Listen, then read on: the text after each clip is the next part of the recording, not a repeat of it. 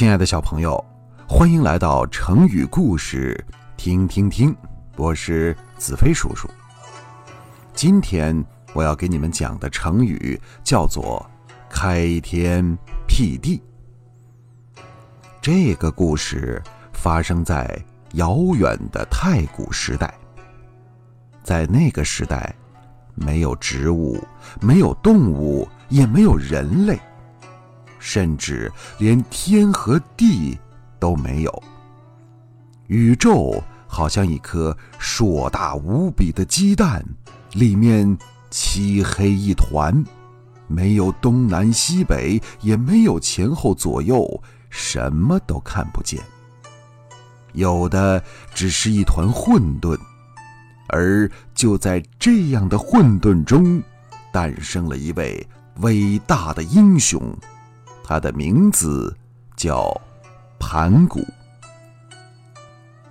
盘古在这个巨大的鸡蛋中沉睡着，睡呀，睡呀，一直睡了一万八千多年，他终于苏醒过来了。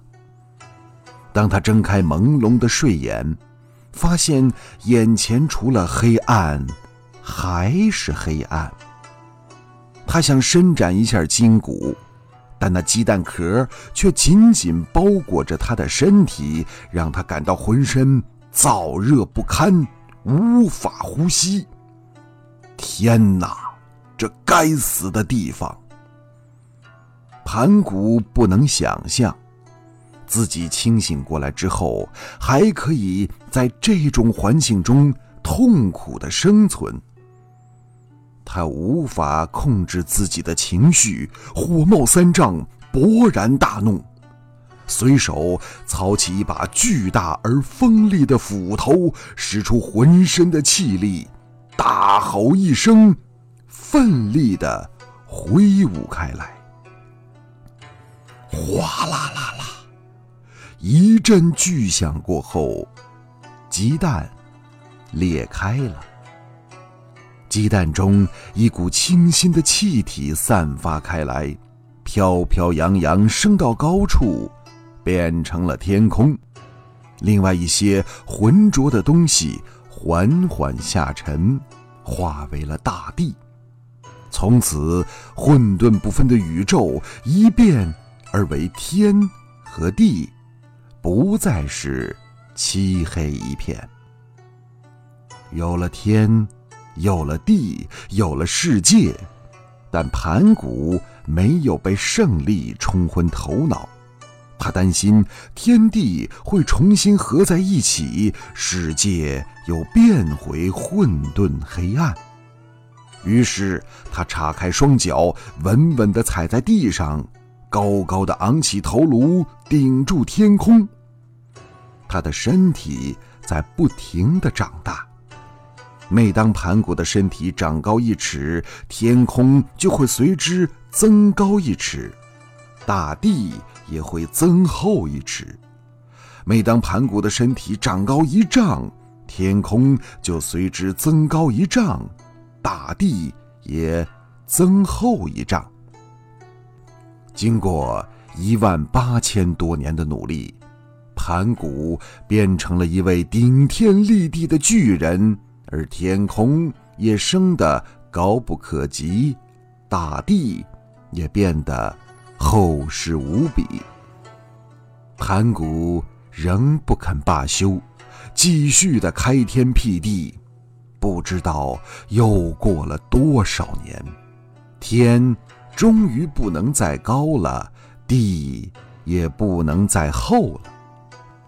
而这时，创造世界的盘古已耗尽了全身的力气，他缓缓睁开双眼，满怀深情地望了望自己亲手开辟的天地。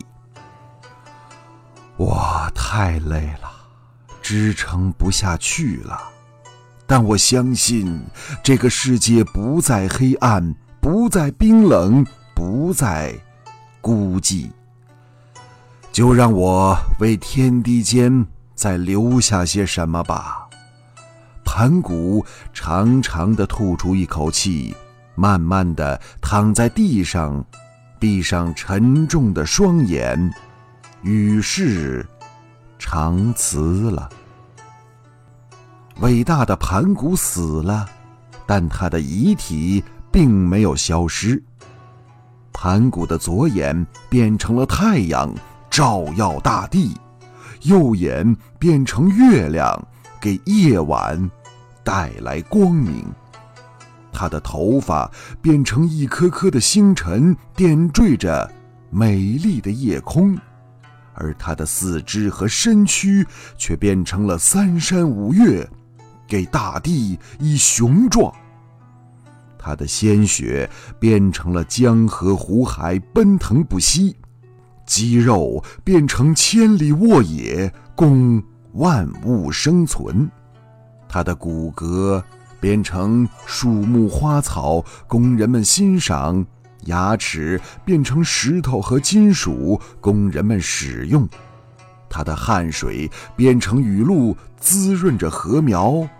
它呼出的空气变成清风和白云，汇成美丽的风光。盘古生前完成开天辟地的伟大业绩，而他死后永远留给后人无穷无尽的宝藏，成为中华民族崇拜的伟大英雄。开天辟地这个成语，比喻空前的、自古从来没有过的事物。在今天的节目中，我有一个问题想跟大家分享：盘古是生在一个混沌的大鸡蛋中，当时连天地都没有，那么他身边的斧子是从哪儿来的呢？在《封神演义》这部小说里，有这样的一段话：“红军老祖第一仙，弟子盘古初开天。先有红军后有天，路亚道君还在前。”从这儿我们能看出，盘古大神是红军老祖的徒弟。而在《封神演义》的神话小说里，红军老祖还有三个有名的徒弟。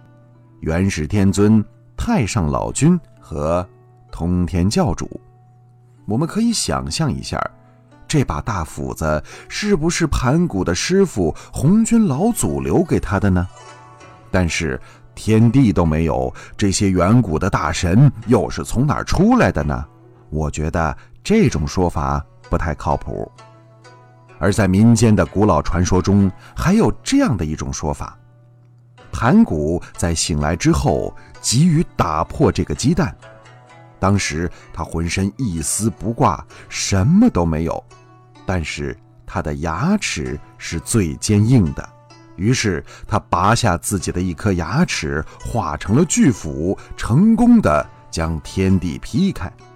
我觉得这更符合盘古牺牲自己、开辟天地的精神。我接受这个说法。好，亲爱的宝贝儿，今天咱们的成语故事就讲到这儿，感谢你的收听，也欢迎订阅，我们下次见。